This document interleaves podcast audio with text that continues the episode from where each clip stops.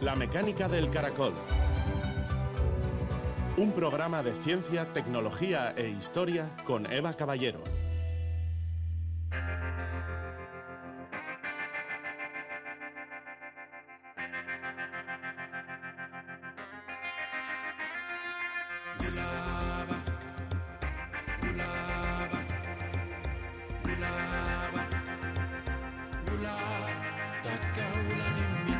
Debenles hacer lavar las manos antes de comer para que queden limpios de las cosas que antes habían tocado, porque la vianda, cuanto más limpiamente es comida, tanto mejor sabe. Alfonso X el Sabio, rey de Castilla. Gabón, hoy os invitamos a disfrutar de un curioso viaje por el pasado en el que dos apasionados por la historia medieval desmontan mitos sobre el oscuro, sucio y maloliente medievo y sus bárbaros habitantes, acompañándonos a través de las calles de ciudades y pueblos para escuchar cómo organizaban la recogida de excrementos y basura, a través también de los monasterios que aparecen como unos de los lugares más higiénicos del momento.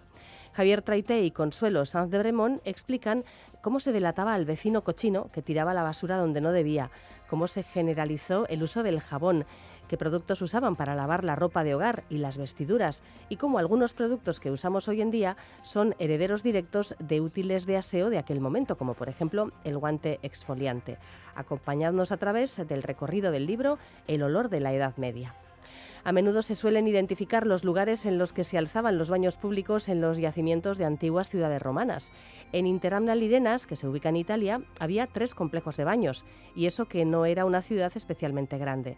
Su descubrimiento y excavación ha demostrado su auge continuado hasta el siglo III después de Cristo, lo que desafía la idea establecida de que en este siglo las ciudades del imperio habían entrado en decadencia debido a la crisis política y económica que marcó ya el inicio del declive de Roma. La arqueóloga María José Noain nos contará qué se sabe de esta ciudad romana.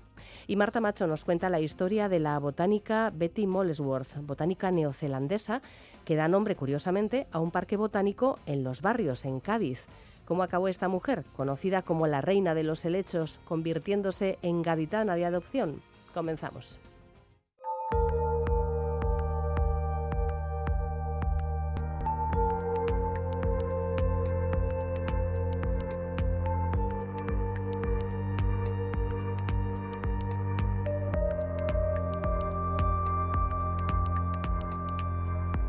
Astronoticias con Itziar Garate. Un equipo internacional dirigido por la Universidad de Cambridge ha observado gracias al telescopio espacial James Webb el agujero negro más antiguo que se ha detectado hasta el momento. Se calcula que se formó 400 millones de años después del Big Bang, o sea que tiene 13.000 millones de años. Esta es hoy la primera de las astronoticias que comentamos con Itziar Garate, profesora de la Escuela de Ingeniería de la Universidad del País Vasco e investigadora del Grupo de Ciencias Planetarias. Gabón Itziar. Gabón. El agujero negro más antiguo tiene una masa sorprendente y ha sido observado devorando a su galaxia anfitriona. ¿Cómo se ha podido caracterizar este objeto y, su actividad? Bueno, ya hemos comentado más de, una vez que, el telescopio espacial James Webb está especialmente preparado para, para observar los objetos más lejanos, los más tenues, y entre ellas están las galaxias más lejanas, es decir, más jóvenes o las que se formaron a nada después de, del Big Bang.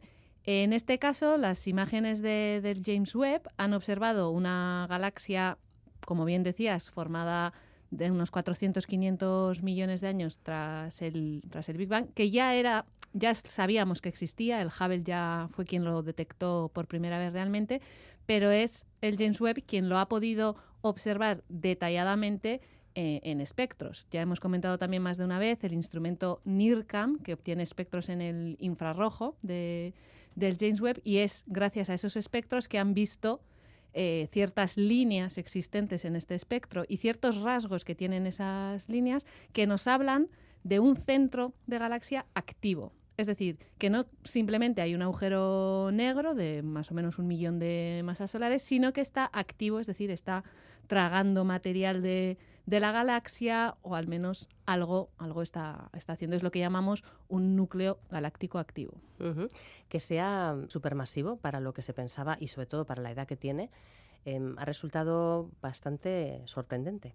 Bueno, sabemos de la existencia de, galaxias viejas, por decirlo de alguna manera, cercanas a los 900 años, millones de años después del Big Bang, que están muy maduras. Ya lo hemos comentado alguna vez, que es uno de los puntos difíciles de explicar hoy en día con, los modelos que, que tenemos y que al fin y al cabo esa madurez no sabemos cómo lo han, lo han conseguido y en este caso observar una galaxia que es más joven, que en vez de 900 pues tenga 450, 500 millones de años, nos puede dar, nos puede dar pistas.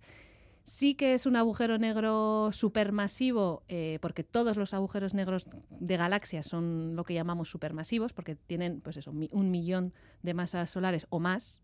Los agujeros negros que se forman después de una explosión de supernova, que vienen de la explosión de una sola estrella, pues suelen tener decenas de, de masas solares, pero no llegan al millón. Por eso los llamamos supermasivos a los que están en, centros de galaxias. Pero este no es particularmente masivo comparándolos con los de, con los de, su, con los de su categoría. Lo sorprendente es eso, ¿no? Es la, es la actividad, el encontrar ese núcleo activo que nos ayuda a explicar también la luminosidad que tiene, la especial hiperluminosidad que tiene esta galaxia, que le da un papel a ese núcleo activo que hasta ahora no conocíamos tan bien y que nos acerca un poco más eh, pues la teoría, las teorías y los modelos, las simulaciones que hoy en día hacemos a, las observaciones. Intenta o nos ayuda un poco a equiparar, a acercar esas dos fuentes, a esa, observación con, teoría que hasta ahora pues bueno, es un poco una zona gris. Y si un agujero negro consume la materia hasta acabar con su galaxia, bueno, pues realmente puede acabar con su galaxia, ¿Qué ocurre luego? ¿El propio agujero negro desaparece porque no tiene ya nada más que comer?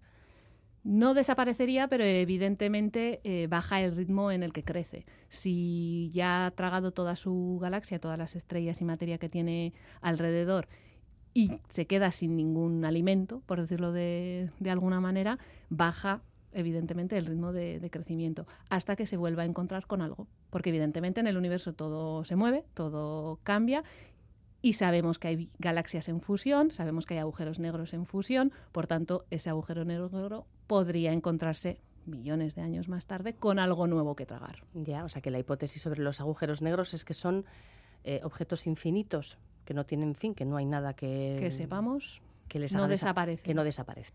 Nos acercamos a nuestra galaxia, la Vía Láctea, donde un equipo internacional ha descubierto un nuevo objeto que podría ser la estrella de neutrones más masiva conocida el agujero negro más ligero conocido o incluso podría ser una nueva variante de estrella exótica, incluso podría ser un binario pulsar agujero negro. Bueno, pues muchas incertidumbres hasta el momento, pero encontrar un pulsar, estos eh, relojes más precisos del universo orbitando un agujero negro sería un sensacional hallazgo porque hasta ahora no se ha identificado algo parecido. Se ha hipotetizado, pero no se ha encontrado. Exacto, conocemos binarias eh, formadas por pulsares y estrellas de neutrones, eh, pero hasta ahora no un pulsar con, agujero negro. Eh, un pulsar realmente es normalmente un, objeto compacto que llamamos, un, objeto de tamaño no, no, tan grande, pero muy masivo, que tiene densidades muy, muy altas. Entonces suele ser una estrella de neutrones que suele ser eh, la etapa final o el resto que queda de, una explosión de, supernova. Entonces, solemos terminar con un objeto de unas, para hacernos una comparación, de una o dos masas solares, pero en 10 kilómetros de, tamaño. En los pulsares, en cambio, son estrellas de neutrones, como digo, pero que emiten en longitudes de onda radio normalmente pulsos, de ahí, de ahí el nombre, ¿no? Y, y hay una categoría muy, muy rápidas que giran cientos de veces en, un solo segundo y entonces nosotros vemos esos pulsos eh, muy, muy regulares eh, habitualmente. Y en cúmulos globulares o cúmulos estelares muy, muy densos, es decir, en grupos de estrellas que están unidos gravitatoriamente muy cerca los unos de los otros, es muy habitual ver binarias, que alguna vez hemos comentado. Es decir, dos estrellas que van de la mano, que, forman un sistema, pues como la Tierra y la Luna, girando una alrededor de la otra o alrededor de un, punto común, y entonces también son las zonas donde vemos más binarias, donde una de ellas sea, sea un pulsar. Eh, en este caso han observado este, este sistema binario en un sistema, en un cúmulo globular, como llamamos, de este tipo, de muy muy alta densidad de, de estrellas y a la hora de medir las masas de esas dos componentes han visto que evidentemente el pulsar es el más masivo, pero la compañera es o entra, la masa de esa compañera entra en un gap que decimos, en un hueco en el que todavía no sabemos muy bien qué tipo de objeto podría ser. Como tú bien mencionabas, es demasiado masiva para una estrella de neutrones, según lo que conocemos, porque hasta ahora la más masiva que se ha encontrado pues era de unas dos masas solares y esta parece que podría llegar casi a los tres.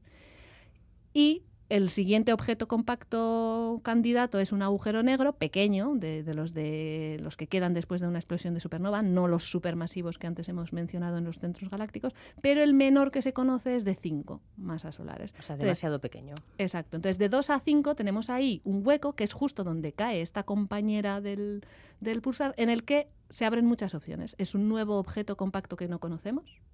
Es la estrella de neutrones más masiva que hemos encontrado hasta ahora es el agujero negro menos masivo que hemos encontrado hasta ahora. Entonces, hay varias opciones, es muy difícil saberlo, evidentemente, pero los autores de este estudio son, eh, están a favor de la idea de que es una estrella de neutrones supermasiva, por llamarlo de alguna manera, que ya anteriormente viene de una fusión de dos estrellas de neutrones. Porque como decimos, en esas regiones donde hay una alta densidad de estrellas es muy, muy común tener binarias que se fusionen, terminen siendo una, pero luego atrapen alguna otra, vuelvan a ser binarias y vayan creciendo en esos intercambios o en esas nuevas compañeras que van teniendo a lo largo de su vida. O sea, que se siguen descubriendo, eso es interesante, ¿verdad? Que se sigan descubriendo objetos que, quizás se han eh, hipotetizado sobre un papel, pero que no han llegado a observarse nunca. En este caso, además, al estar hablando de objetos compactos, los más compactos del universo, son los que estamos viendo y estamos investigando en los últimos años gracias a las ondas gravitacionales. Entonces, al tener dos objetos compactos orbitando uno alrededor del suyo y poder eh, determinar o al menos estimar, poner límites a sus masas, son lo que luego nos dan información sobre esas ondas gravitacionales y sobre qué eh, podemos estar observando pues dentro de meses, años, cuando volvamos a detectar ondas gravitacionales. ¿no? Todavía es un mundo bastante abierto y descubrir nuevas cosas nos da pistas sobre lo que luego podemos o no observar. Sí. Vamos a acercarnos a Marte. La sonda Mars Express de la Agencia Espacial Europea estudió hace 15 años la formación Medusae Fossae, o sea, fosa de las medusas, podríamos traducirlo seguramente, eh, que se sitúa en el ecuador marciano. Bajo la superficie se advirtieron señales de la presencia de depósitos de hielo y ahora nuevos análisis revelan que son unos depósitos realmente gruesos, de hasta 3,7 kilómetros de espesor. Supone la mayor cantidad de agua jamás encontrada en, en esta parte de Marte. En el estudio que se realizó hace 15 años, sí que había indicios de depósitos, pero no sé, las imágenes o los datos no eran lo suficientemente buenos como para poder cerciorar y decir que, era agua, hielo, hielo de agua. En este caso, los nuevos datos sí que han mostrado eh, que las características que se ven en radar, en imágenes de radar, eh, son compatibles, muy compatibles con depósitos de hielo de agua, es decir, el, agua estaría en modo sólido eh, con polvo intercalado, eh, evidentemente, pero que la, noticia, como tú bien decías, es la cantidad y la ubicación, porque no olvidemos que ya conocemos de antes hielo de agua en, en, Marte. En los casquetes polares hay hielo de dióxido de carbono y de agua. Entonces, la noticia no está en encontrar agua líquida en Marte, sino en la cantidad que según las estimaciones, si derritiéramos todo ese hielo encontrado, podríamos cubrir todo el planeta Marte con un espesor de unos dos metros, con lo cual es mucha agua, y la ubicación en el Ecuador. Eh, esto tiene relación un poco con esa futura misión tripulada o exploración humana de, Marte, con el que todos eh, soñamos o, hablamos al menos muy frecuentemente, porque es mucho más fácil aterrizar en el Ecuador que en los polos. Y si llevamos humanos a, Marte, va a ser mucho más probable que estén cerca del Ecuador que, en los polos, además de por la climatología, etcétera. Si llegamos a enviar humanos, astronautas a Marte, van a necesitar agua. Claro. Y ese agua hay que conseguirlo en Marte. No es posible, es impensable llevarlo desde Tierra. Entonces, el tener ese acceso a esa cantidad de agua en ese lugar es muy interesante. Sí, sí. Nos acercamos todavía un poquito más. Fíjate, yo pensaba que esta década iba a ser eh, bueno, extremadamente marciana, que se iba a volcar mucho del interés que ya empezó hace unos años en Marte y que íbamos a ver mm, o asistir a grandes novedades. se sigue estudiando evidentemente este planeta, pero desde luego lo que hay ahora es un interés eh, desmesurado por la Luna, ¿no? Hay una auténtica carrera espacial que bueno, viene a ser una especie de revival mm, parecido a lo que protagonizaron Estados Unidos y la URSS hace más de medio siglo. ¿no? Em, mañana 19 de enero está previsto el aterrizaje de un módulo japonés. China está desarrollando la misión Chang'e desde hace unos años y, de hecho, se preparan para lanzar ya la número 6 para recoger de nuevo muestras lunares. Rusia e India también tienen en marcha misiones. Estados Unidos quiere volver a llevar una misión tripulada a la Luna y, por cierto, ha visto fracasar el viaje del aterrizador Peregrine, que era propiedad de una empresa privada de Astrobotic. Hoy se calculaba que se iba a desintegrar en su reentrada en la atmósfera. En fin, estamos asistiendo a, un revival de la carrera a la Luna. Sí, pero no es solo. Hay una parte de, de, competencia, de carrera, y hay otra parte de colaboración. Eh, hay en marcha un proyecto que se llama Gateway, una especie de, bueno, lo podríamos traducir como puerta de entrada o algo así. Y la idea es construir una estación espacial como la que tenemos nosotros bueno, alrededor de la Tierra, pero esta vez alrededor de la Luna. Y en ese proyecto hay varias agencias espaciales colaborando, la canadiense, la europea, la americana, eh, creo que también Emiratos Árabes, hay unos cuantos. Entonces, en ese proyecto hay una colaboración.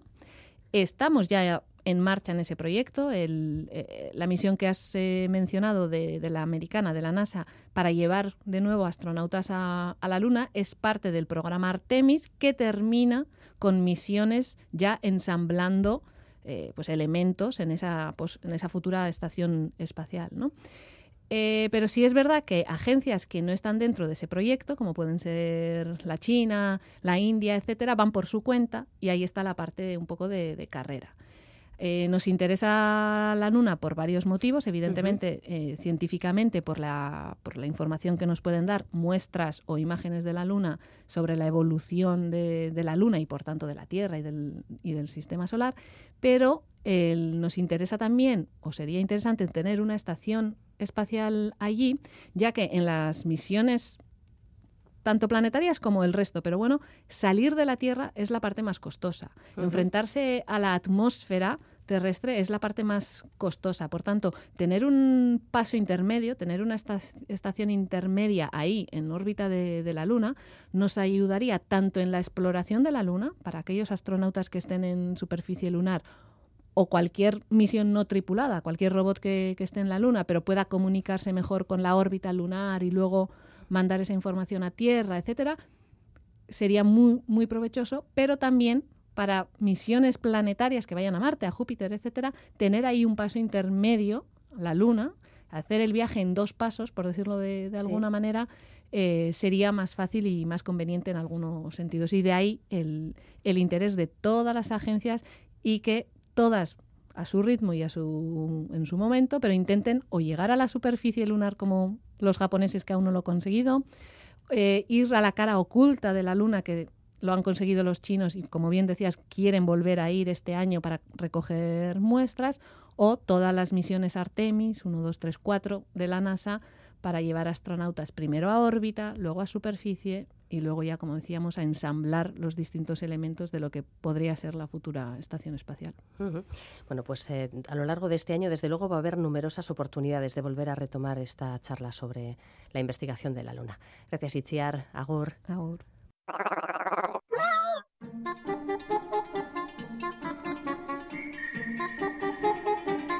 Apuntes de ciencia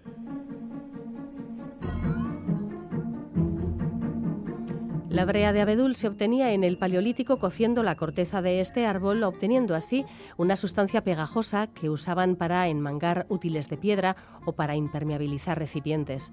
En el norte de Europa han aparecido restos de este betún, además con evidencias de haber sido masticado. Posiblemente una vez solidificado, la forma de ablandarlo era a base de trabajarlo con los dientes, lo que ha dejado en estas sustancias, los primeros chicles de la historia, un tesoro de ADN antiguo listo para ser descubierto. En 2019 se publicó cómo se había obtenido por primera vez el ADN completo de una persona a partir de un resto orgánico que no es hueso, a partir de este tipo de betún. La persona que masticó este trozo de brea era una joven que vivió hace 5.700 años. Junto a su ADN se han podido identificar evidencias de bacterias y virus y también restos animales y vegetales que formarían parte de su dieta. Pues bien, desde el Centro de Paleogenética de la Universidad de Estocolmo nos llega otra noticia, el análisis genómico de los microorganismos presentes en brea de abedul y que ha revelado la mala salud bucal en individuos de la edad de piedra. El material analizado, piezas de brea procedentes de Suecia, tiene una antigüedad de algo más de 9.500 años. Estos cazadores recolectores, a la vista de las bacterias orales que tenían, padecían caries y periodontitis, enfermedad de las encías. Al comparar los resultados con muestras de bacterias orales actuales y con otra muestra de brea un poco más moderna, de hace 6.000 años, han aparecido perfiles microbianos muy parecidos.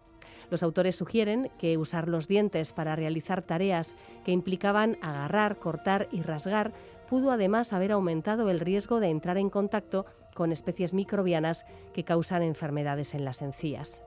Además del ADN microbiano, los autores de este estudio han identificado en estos eh, antiguos chicles secuencias de ADN de plantas y animales, incluidas avellanas, manzanas, muérdago, zorro rojo, lobo gris, ana de real, lapa y trucha. Estos podrían reflejar los materiales que los miembros del grupo de cazadores recolectores masticaban antes de llevarse a la boca las muestras de alquitrán de abedul. Algunos habrían sido evidentemente alimentos. El ADN de lobos y zorros posiblemente llegó a la boca de estas personas al morder o agarrar con la boca sus pieles para poder trabajarlas.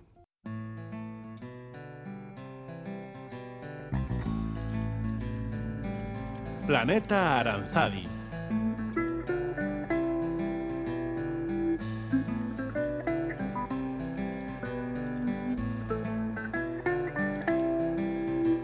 Pochocas pastando en un prado o en el monte componen una de las estampas típicas del paisaje vasco. Estos ponis forman parte también de la historia de este país y merecen una investigación en profundidad sobre su origen y sobre su relación con la sociedad vasca, que lo ha utilizado tanto para labores agrícolas como industriales tirando por ejemplo de las vagonetas que transportaban mineral en las minas. Hoy en día este animal icónico está, sin embargo, pues en riesgo de desaparición. Ollane Mendizábal es graduada en Historia, especializada en la historia de Euskal Herria e investigadora de la Sociedad de Ciencias Aranzadi. Junto a Miren Iraeta y Sofía Marcos han puesto en marcha una investigación sobre el origen de los pochocas y la evolución de su presencia en Euskal Herria. Es un trabajo financiado por la convocatoria para jóvenes euskaldunes que se dedican a la investigación que lanzó en 2022 Udako Euskal Unibertsitatea y Badalab, Hizkuntza Berrikuntza Colaborategia. Todo esto a partir del Congreso Ikergaste, que reúne pues, a jóvenes euskaldunes, lo dicho, que se dedican a la investigación. Esta convocatoria de ayudas busca generar proyectos muy transversales con personas que trabajan en diferentes campos del conocimiento. Y así sin más, pues eh, saludamos ya a Ollane Mendizabal. Gabón, Ollane. Gabón. ¿Nos presentas a Miren y a Sofía? ¿En qué disciplinas trabajan ellas?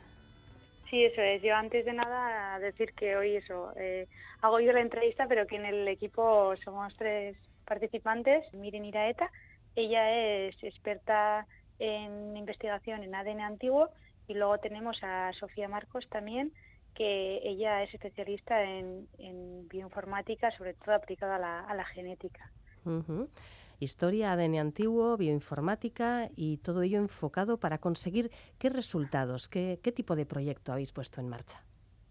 Sí, bueno, pues tal y como has comentado, eh, eh Udaco Euskal Universidad de EA sacó una convocatoria para eh, unos proyectos, digamos, transversales o multidisciplinares y pues Miren estuvo muy muy atenta a esta convocatoria y como ella ya había comentado eh, con eh, varios integrantes de la Asociación de Poyocas de que era un tema que todavía no, no se había hecho ninguna investigación en, profundidad, sobre todo eh, para, para responder la pregunta de cuál era el origen, porque siempre se ha dicho que las pochocas eh, son muy antiguas, pero no sabemos bien eso, esa antigüedad, si se remite a 200 años, 500, 1000 o, o miles de años. Por lo que ella se puso en marcha con, esta convocatoria, contactó tanto con, con Sofía como conmigo.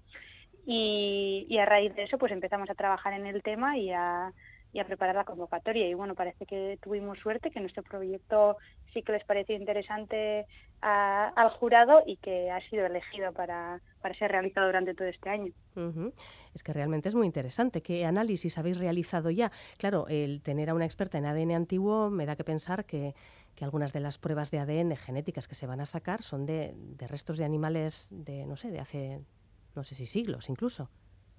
Sí, sí, eh, la cuestión es que que bueno, como eh, uno de los objetivos de, esta convocatoria era, eh, digamos, integrar o formar un equipo multidisciplinar, pues eh, digamos que, mi aportación en, ese equipo es a través de los yacimientos arqueológicos que yo trabajo, que son los del Pirineo Navarro, sobre todo con ocupaciones de periodo romano, habíamos localizado varios restos de, de caballos antiguos.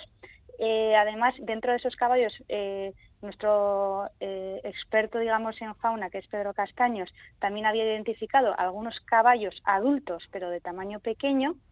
Entonces, pues eh, estas muestras, digamos, eran idóneas para eh, poder arrancar esta, esta investigación y poder ver si estos pequeños caballos de época romana del Pirineo Navarro tenían alguna relación genética con las pochocas actuales qué interesante. Así que los primeros análisis son estos. Eh, ¿Los vais a comparar también con ADN de, pochocas actuales? Sí, eh, los primeros análisis que hemos hecho han sido, bueno, o que están en marcha, mejor dicho. Eh, bueno, hemos comenzado haciendo el muestreo, es decir, seleccionar esos caballos adultos, pero de pequeño tamaño, coger una pequeña muestra. miren, actualmente es investigadora en la Universidad en Copenhague, en Dinamarca, por lo que eh, lo que ha hecho es esas muestras las ha llevado allí, allí eh, digamos que ya las ha metido en el laboratorio y estamos a la espera de a ver qué resultados dan esos resultados para poder ser procesados y que en un futuro también poder muestrear las pochocas actuales y una vez que tengamos esos dos registros pues comparar si hay similitudes, no, cuáles son las características de esos caballos antiguos, y poder, digamos, eh, poner la, el primer grano de arena en, en todo este mar de, de preguntas. Claro, sería estupendo pues poder encontrar restos, no sé, de hace 800 o 1000 años. Lo que pasa es que eso es más complicado, claro. Tú por tu trabajo en, en estos yacimientos de época romana en, en, el Pirineo Navarro lo has tenido, entre comillas, más fácil porque ya tenéis esos restos identificados. Ahora, no sé si mm, en algún museo tendrán quizás, en el Museo Arqueológico, tendrán algún resto de caballito que, también podría ser analizado. ¿Vais a intentar también mirar por ahí? Por supuesto, la cosa es que al final esta convocatoria está enfocada para, digamos, eh, poner en marcha e impulsar, eh, tal y como has dicho, eh, a los jóvenes investigadores. Entonces, tanto el dinero como el tiempo que tenemos es limitado. Nuestra idea, nuestro objetivo sería, digamos, como empezar esta línea de investigación y con los primeros resultados que podamos obtener en un futuro, pues ya hacer un muestreo mucho más general, eh, viendo también según los resultados que tengamos de estos caballos de hace 2.000 años, si eh, hay similitudes, ir digamos más hacia atrás o, si vemos que no, pues mostrar en otras zonas o en otras épocas para, para poder saber más sobre esta época. Bueno, y en la Federación Vasca de Pochocas, ¿cómo han recibido vuestra investigación? Bueno, pues la verdad es que con mucha ilusión, porque eh, este, tal y como he explicado, esto no ha sido una iniciativa tan solo de los investigadores, sino que esta pregunta o esta incógnita ya la tenían eh, estas asociaciones, por lo que a través de ellos también, en coordinación con ellos, se, ha preparado toda, todo este proyecto. Por lo que cuando les comunicamos de que nos habían concedido la beca, pues lo tomaron con muchísima ilusión y con muchísimas ganas de poder eh, empezar eh, esta nueva línea en, un tema como el que les afecta a ellos. Esto puede dar pistas sobre linajes genéticos, sobre quizás, no sé si características morfológicas también, si ha habido cambios en la evolución física de los animales, si ha habido mezclas en el pasado, no sé, aquí el, tema del linaje, evidentemente, se pueden establecer conexiones entre el pasado y el presente, pero bueno, quizás se abren muchas preguntas, ¿no? Sí, otro tema clave también es el de la conservación del ADN, porque muchas veces, aunque tengamos la muestra, después, según la, conservación que tenga esa muestra, pues nos puede aportar más o menos, menos información. Por, ello, pues nosotros hemos iniciado esta investigación con un muestreo de unos 15 individuos, más o menos, porque tampoco es un tema que tampoco se investigaba mucho a nivel de Europa. Sí que se han hecho algunos trabajos, pero no es una metodología muy común por lo que también eh, este, este proyecto también quiere responder a algunas preguntas metodológicas de cuáles pueden ser las muestras que más eh, ADN conservan o que mejor conservan y, pueden ser los que en un futuro también nos puedan aportar más información porque eh, yo la verdad es que este tema es bastante ajeno al mío, pero según lo que me han explicado tanto Miren como Sofía, se puede saber hasta, se puede llegar a saber hasta el color de, del pelo, del capaje que, podrían tener estos caballos. Sí, sí. Bueno, pues muy interesante, sin duda. Uno de los objetivos, que ya lo hemos destacado, es eh, que esta convocatoria de proyectos buscaba fomentar el conocimiento científico en euskera, la producción en euskera. Es algo muy importante y, en un caso como este, de, además de, de, estar centrados en un tema tan, tan cercano a la sociedad vasca, pues pues también tiene este, este plus, ¿no? este, este extra. Em, ¿Cómo veis el, tema, sobre todo después de la participación en Ikergaste y en todas estas actividades que se organizan desde Udako Euskal Universitatea? ¿Cómo, cómo veis el, el tema de la investigación en euskera, lo que se está produciendo?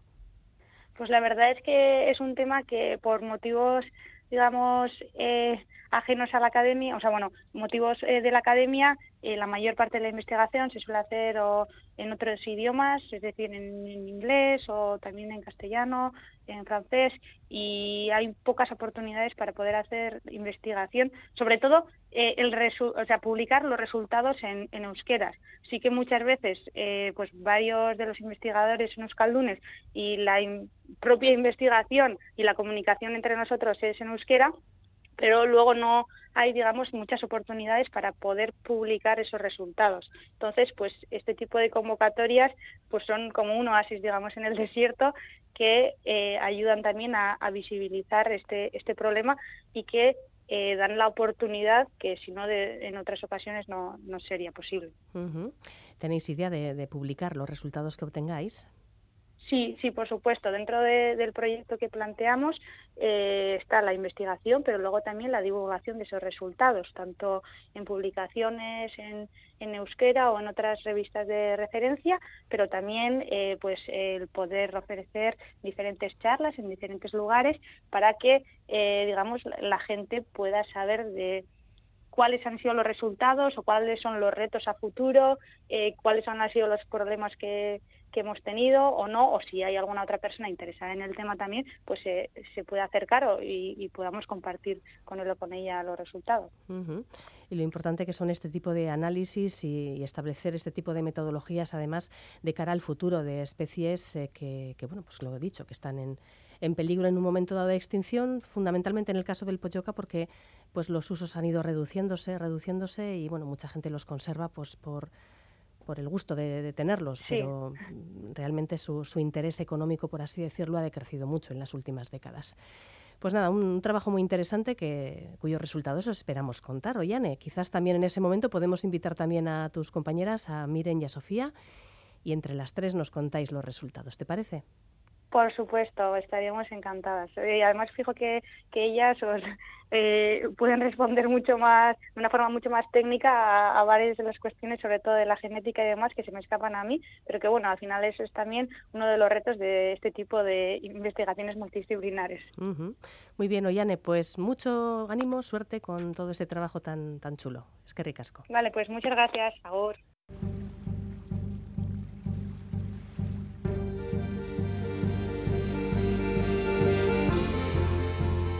Investigadores de la Universidad de Alaska han vinculado los viajes de un mamut lanudo de 14.000 años de antigüedad con los asentamientos humanos más antiguos conocidos en Alaska, proporcionando así pistas sobre la relación entre esta especie icónica y algunas de las primeras personas que cruzaron el puente terrestre de Bering que conectaba Asia y América. Los datos del mamut, una hembra a la que han llamado Elma, proceden de un colmillo descubierto en el sitio arqueológico de Swan Point, en el interior de Alaska. Las muestras del colmillo revelaron detalles sobre el viaje de aproximadamente mil kilómetros que realizó esta mamut a través de Alaska y el noroeste de Canadá a lo largo de su vida. Esto es posible gracias al análisis de isótopos presentes en las muestras del colmillo. Los isótopos proporcionan marcadores químicos de la dieta y la ubicación de los animales, marcadores que quedan grabados en los huesos y tejidos y permanecen incluso después de su muerte. En este caso, los colmillos de mamut son especialmente adecuados para el estudio isotópico porque crecen a lo largo de la vida de los animales y aparecen capas claramente visibles cuando se dividen. Esas bandas de crecimiento permiten recopilar un registro cronológico de la vida del mamut. Los datos isotópicos, junto con el ADN de otros ejemplares hallados en el yacimiento y la evidencia arqueológica, indican que los primeros habitantes de Alaska probablemente organizaban sus asentamientos en base a las áreas donde se congregaban los mamuts. La predecible presencia a largo plazo de estos enormes animales habría atraído a los humanos a la zona. Gran parte del viaje de Elma se superpuso con el de otro mamut macho previamente estudiado que vivió unos 3.000 años antes, lo que demuestra que estos animales mantenían patrones de movimiento a largo plazo y durante milenios. Elma era un ejemplar adulto de unos 20 años, bien alimentada, que murió en la misma temporada en la que se instaló el campamento de caza en Swan Point, donde se encontró su colmillo. En esa época, el paisaje estepario dominado por pastos y arbustos, que había sido común en el interior de Alaska, estaba comenzando a desaparecer hacia un terreno más boscoso. El cambio climático al final de la edad de hielo fragmentó de hecho el hábitat abierto que preferían los mamuts, lo que potencialmente disminuyó su movimiento y los hizo más vulnerables a la depredación humana.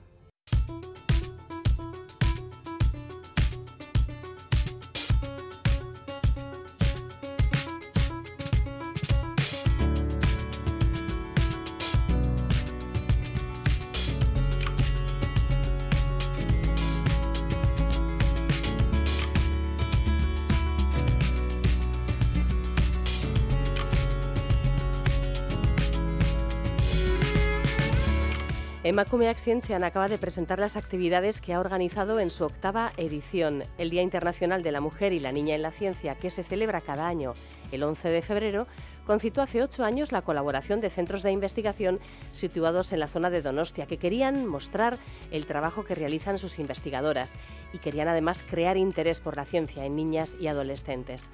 Han pasado unos cuantos años y ya son 32 instituciones vascas las que participan con un programa de actividades que se extiende además ya a los tres territorios históricos.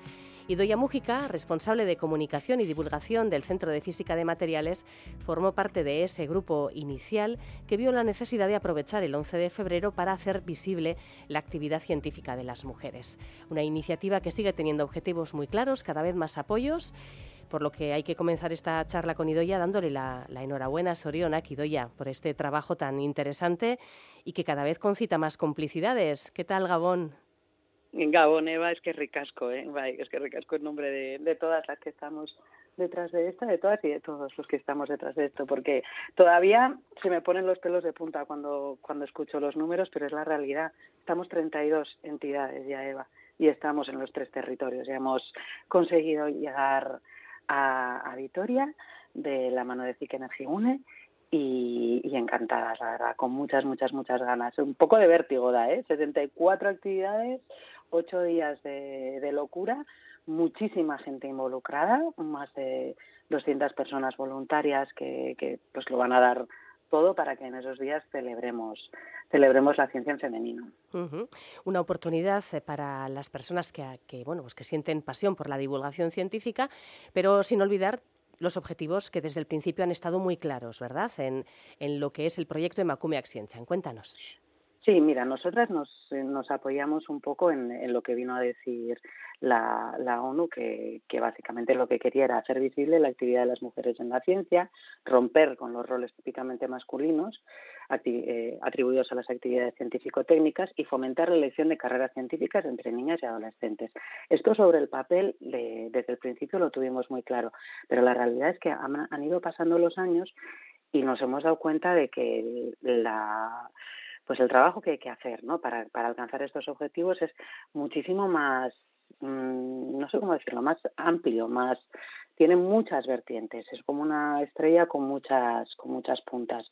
Y cada año a, a este objetivo, que lo tenemos así como en grande y en, letrero, le añadimos algo que creemos que va a contribuir precisamente a, a cambiar este paradigma ¿no? y a que, a que en ciencia se, se trabaje en igualdad. Una cosa que nos hemos dado cuenta, Eva, es que al final la, el ámbito científico-tecnológico no es distinto de cualquier otra, cualquier otra área. Tiene su, su idiosincrasia y sus, sus, sus particularidades, pero al final es un tema cultural y es un tema sistémico. Igual que el año pasado pusimos el foco en que nos dimos cuenta que realmente esta, esta carga por la lucha por la igualdad la estábamos llevando básicamente las mujeres y que teníamos que hacerles un, un hueco a, a los hombres para que se sintieran parte de esta de, de este objetivo, ¿no? De, de alcanzar la, la igualdad. Este año hemos hecho una otra reflexión y es que nos llama bueno nos llama mucho la atención que, que todavía persisten roles de, de científico pues que es que a mí me ha pasado en mi centro que, que me diga gente que es que es que yo esto para mí no es un trabajo yo vengo aquí y puedo estarme todas las horas del mundo porque claro es mi pasión es mi tal es mi cual y como que parecía o todavía perdura la idea de que esa pasión esa esa adoración que puedes sentir tú por por tu trabajo en este caso por la ciencia porque pues está asociada a esa genialidad todo eso te tiene que llevar a tener eh, pues disponibilidad absoluta, horas infinitas de trabajo, porque total, Eva, casi que ni estás trabajando. Y claro, lo que queremos hacer es hincapié en todo lo contrario, en que en el ámbito científico-tecnológico, como, como en cualquier otro, las personas que están ahí son personas, son personas que tienen sus necesidades, sus pasiones, sus compromisos, sus aficiones, tienen que tener su conciliación y que el entorno científico-tecnológico tiene que permitir que, que, además de científico seas persona y tengas tu vida privada, tengas una vida plena, que es básicamente el, el leitmotiv de este año. Personas en busca de una vida plena. o sea, fíjate sí, sí. Cómo, cómo estamos. Porque, porque todo eso que, que, que, decimos, que lo repetimos todos los años, que hay que tener referentes eh, de mujeres en ciencia, eso es fundamental hay que romper con esos roles típicamente masculinos. Todos esos estereotipos hacen muchísimo daño y hay que fomentar la elección de carreras científicas entre niñas y adolescentes.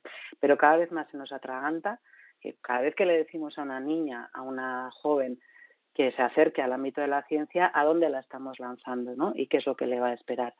Hay muchos centros donde pues ya existen medidas de, de conciliación, no solo de conciliación, sino medidas de flexibilidad, eh, horarios de trabajo, eh, límites ¿no? a, esa genialidad, para que tú te sientas capaz de, de acceder a este, a este sistema sin renunciar a nada o sin tener que ser una superheroína, porque esa es la otra, que parece que, tienes que ser capaz de, ser genial en el trabajo, de ser una científica impresionante y además pues ser capaz de tener una vida una vida plena sin, sin quejarte y a día de hoy pues hay muchos casos en los que no es posible y es nuestra responsabilidad pues, invitar al sistema a, a, a, cambiar este paradigma, ¿no? Uh -huh. Entonces, una de las cosas que, que hemos hecho este año, además de, de todas las actividades que vais a poder ver en la, en la web, hemos, hemos lanzado un vídeo. Vamos a, va a estar visible a partir del, del 8 de febrero con entrevistas cortas a, a seis personas del ámbito científico-tecnológico, incluidas, incluidos hombres, que nos van a hablar no de su carrera científica, sino de su vida en paralelo a esa carrera científica, porque queremos tener también referentes que nos hablen de eso, de, bueno, yo hago ciencia, pero también voy al monte, o toco el clarinete, o, o, o tengo niños, ¿no? ¿Por qué no? Porque es que eso, yo creo que, que ha hecho mucho daño la idea del científico uh -huh. genial que, que está 24 horas al día disponible. Sí, sí. Y por ahí vamos a ir. Así que ya te digo, cada año, la verdad es que es una gozada porque el Emakume Extinction es, ante todo, un espacio para, para dirigirnos al público general y para, para celebrar este día, pero también es una red. Y también es una red donde, donde reflexionamos y donde estamos intentando que, que calen las ideas en, en nuestros propios centros, ¿no? En la, en la forma en la que se hace ciencia. Pues eso, sí, sí. para que sea real, que cuando, cuando lleguen esas, esas niñas a las que nos estamos dirigiendo ahora, esas jóvenes que se encuentren un panorama pues muchísimo más igualitario de lo que de lo que tenemos a día de hoy. Y además ese mensaje me parece muy procedente y no solamente en el ámbito de la ciencia. Realmente una persona puede ser excelente, hombre, mujer, lo que sea, puede ser excelente en su trabajo y no tiene por qué sacrificar su vida personal, no tiene por qué sacrificar tener una familia o tener aficiones o hobbies o lo que sea. Mm, que si alguien quiere dedicar toda su vida al trabajo, mm, bueno, pues fenomenal, pero vamos, que, que no, no hace falta para ser excelente. No es el referente. Exactamente, no hace falta, no hace falta. No, queremos referentes nuevos, eso es. Pero bueno, esta semana vamos a estar de fiesta, de verdad, aunque parece que me pongo muy seria. Cuando, en cuanto os metáis en la web, meteros en emacumeaciencian.eus y ya vais a ver eso, que hay más de 60 actividades en Vitoria, en Hernani, en Mondragón, en Bilbao, en Derio, en Donosti, eh, un poco para, para todos, sobre todo aquí un llamamiento a, a, los coles, porque hay muchísimas visitas guiadas, talleres para todas las, las edades, además mm, hay invitaciones para que los coles vengan a los centros de investigación, pero también hay un proyecto que, al que llamamos la Vuelta al Cole, en el que nuestras investigadoras van a los centros escolares a, pues a, presentarse y a, y a, a, visibilizar el trabajo que hacen, ¿no? Eh, yo es que desde de las 60 estaba pensando cuáles quería destacaros y bueno, ya sabéis que para mí hay un evento que, que además está este año en las tres capitales, en Vitoria, en Bilbao y en Donosti, es Científicas de ayer y de hoy, que me encanta. Son charlas súper bonitas, eh, cortitas, protagonizadas por cinco científicas que están en activo a día de hoy y que nos cuentan un poco cuál es su, su trayectoria profesional y rinden homenaje a una científica de, del pasado que les haya sentido, servido precisamente como, como referente. Y es que es, es un evento súper bonito, porque además pues da mucho pie a ver cómo, cómo han cambiado las cosas y sobre todo a imaginarnos hacia dónde queremos que vayan, ¿no? Que el hacer esa reflexión de cómo, cómo fueron esos referentes del pasado, que además en muchos casos han sido terriblemente ninguneadas, ¿no? Esas, esas científicas, pues las traemos de vuelta al presente en boca de científicas que están ahora en activo. Y eso, pues a, toda la gente de Vitoria, desde aquí un saludo porque este año estamos por ahí por primera vez y desde luego esa cita no perderse la, la de científicas de, de, ayer y de hoy. Hay exposiciones, hay eh, un taller que a mí me encanta que es el poder de la experiencia, que es para mujeres mayores de 55 años, que, que bueno que se vienen a nuestros centros de investigación, las convertimos en, en referentes científicos, ¿no? en embajadoras de cultura de cultura científica y la verdad es que es un público maravilloso y para nosotros siempre es una, una gozada tenerlas en, en nuestros centros de, de investigación. A ver, mesas redondas es que de verdad meteros, salsear, podéis filtrar por, por vuestro perfil, por el, la ubicación donde estáis y sin excusas. Hay, hay un poquito de todo para todos, así que, y para todas, claro. Sí, sí. Claro, en los primeros años, en estas charlas con Idoya, repasábamos el programa en un plis plas, pero ahora ya es, es bastante, es eh, em, totalmente inabarcable. Entonces, eh, para eso tenemos la página web emacumeacsciencian.eus, donde ya está el programa completo de actividades y ya están abiertas las inscripciones para las actividades, pues eso, que precisan una inscripción.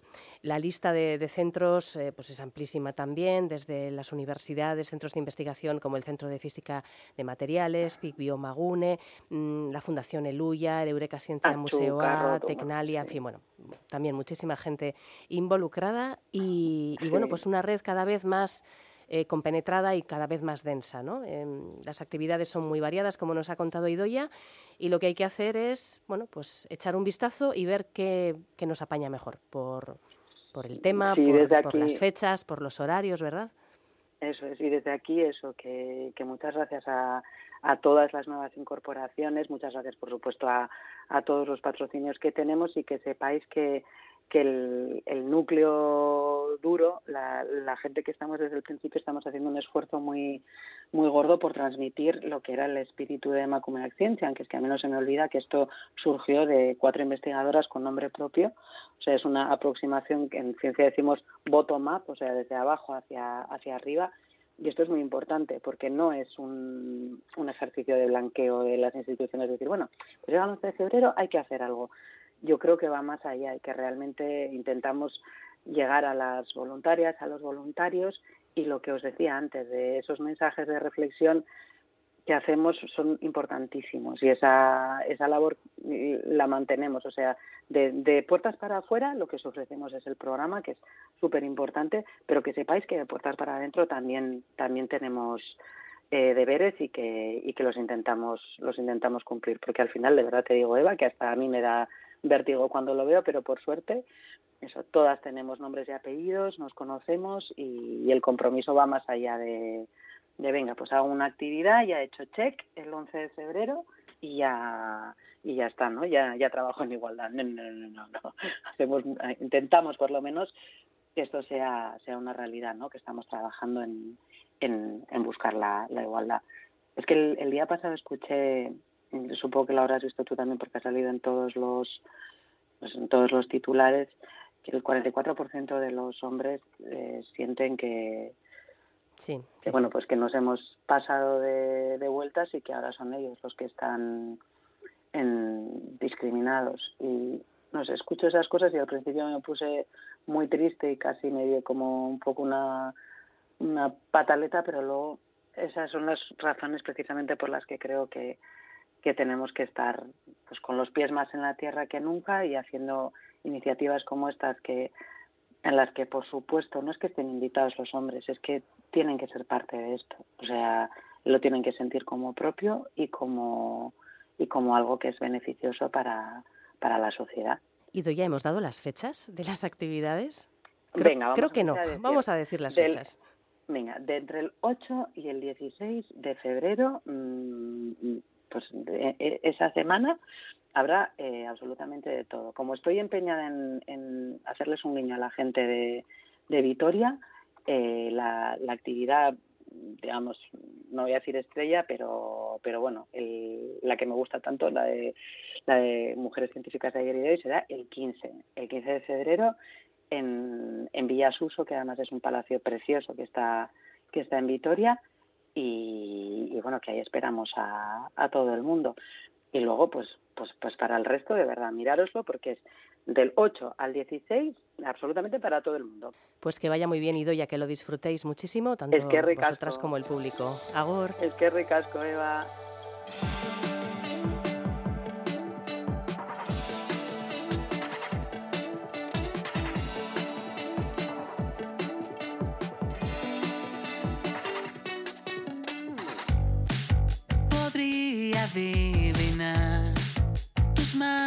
En la oscuridad, ganaría el primer premio. Un éxito total, prediciendo tus tormentas y la luz que hay al final. Como si fuera la primera vez,